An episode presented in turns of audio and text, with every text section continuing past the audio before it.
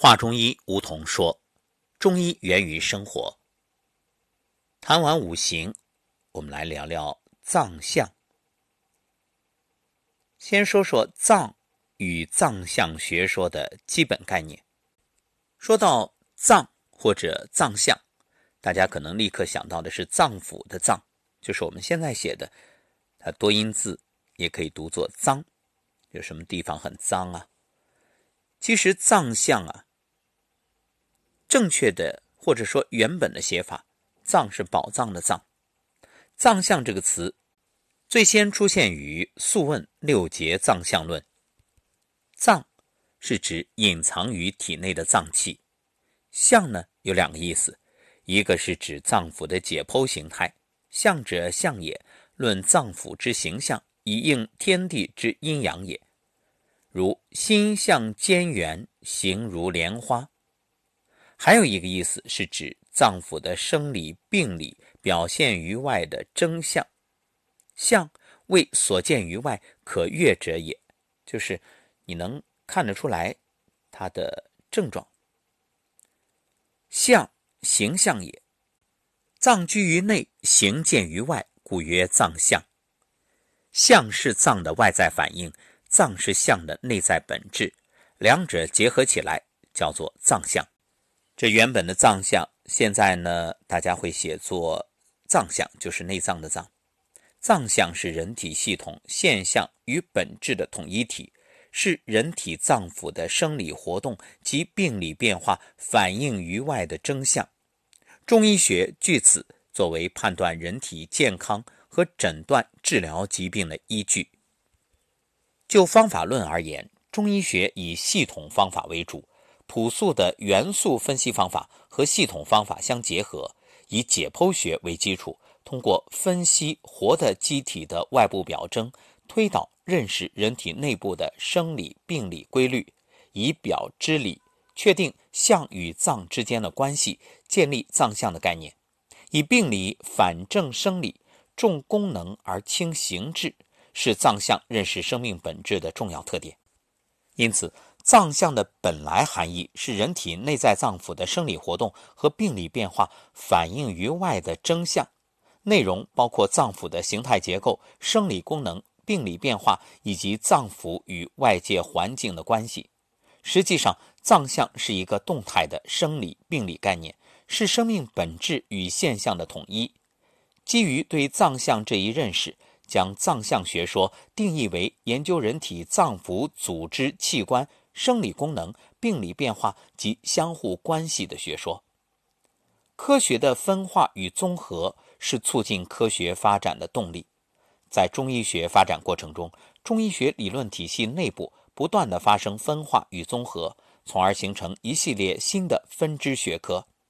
中医基础理论就是中医学在现代科学分化与综合的结果。在中医基础理论学科的形成和发展过程中，其自身的科学体系也在不断的分化与综合。如脏象原规定为生理病理的综合性概念。脏象学说则囊括了中医学的生理学和病理学全部内容，因此，在中医基础理论的科学体系中，只有病因学而无病理学。随着对脏象认识的不断深化，将脏象学说原来的研究对象的生理和病理内容分别开来，作为不同的研究对象进行研究，将脏腑的生理学归于脏象学说，而将脏腑的病理。归于病机学，又称病理学。于是，中医病机学成为一个完整的、独立的体系。这是中医基础理论科学体系自身分化与综合的产物，有助于中医学理论的发展和现代化。基于此，我们将藏象和藏象学说原来的概念外延缩小，做出这样的定义：藏象。是人体内在脏腑机能活动表现于外的征象。中医学考察人体的生命活动时，以功能活动的动态形象为本，而形体器官和物质构成为从，也就是从属。当涉及气与象的关系时，着重的不是气，而是其象，并且以功能之象来界定其气。所以啊，藏象以象为本，具象定藏。从这个意义来说，藏象主要是指人体内脏机能活动表现的征象。藏象学说是研究脏腑形体官窍的形态结构、生理活动规律及其相互关系的学说，认为人体是以心、肝、脾、肺、肾五脏为中心，以胆、胃、大肠、小肠、膀胱、三焦等六腑相配合，以气血、精、津液为物质基础。通过经络内而五脏六腑，外而形体官窍，所构成五个功能活动系统。五个系统不仅受天地四时阴阳的影响，相互之间也紧密联系。五脏之中各有五脏，从而使人体整体与局部、局部与局部，以及人体与外界环境成为一个复杂的网络结构。相信大家最熟悉的是五脏六腑，那脏腑是什么概念呢？我们将在下一讲与大家详细分析。好，感谢收听本期《话中医》，梧桐说，每天学习一点点，了解中医很简单。其实啊，任何事儿，你想它难，它就难；你想它简单，它就简单。也许听到今天，依然有朋友会觉着。听了云里雾里，哎呀，听不明白。为什么呢？因为知识点太多。这个没关系，就像你进入一个房间，都是陌生人，一片茫然。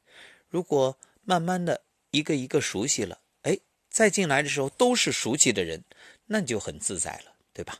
所以咱们一点一点的来推进，不着急。所谓书读千遍，其义自现。那同样的，书听千遍，一切了然。慢慢的了解、发现、探究、积累，聚沙成塔。关于难与易，它是相对的。前面说了，你觉得难，它就是难。你看，很多人都认为学英语难，其实外国人学汉语更难。所以今天，如果是两个孩子，一个中国的孩子，一个外国的孩子，从出生开始就让他们兑换，就是交换彼此的生活环境。哎，外国的孩子到中国来，中国的孩子到外国去。那你说，稍微长大一点，两个孩子在一起，那一定是这个外国孩子的汉语说得好，中国孩子英语说得好，对吧？这就是说明一张白纸好作画。为什么呀？因为这孩子他没有难的概念。他就耳濡目染，天天泡在里面熏陶就好了。所以各位，你也在这里熏陶，那逐步的来了解。首先是产生浓厚的兴趣，然后慢慢的去积累，一点一点的学习。正因为这里面纷繁复杂，才值得我们去探究。如果一切都变得非常简单，谁一看就明白，那也就没有挑战性了，对不对？好，下一讲我们将谈脏腑的概念，下期再会。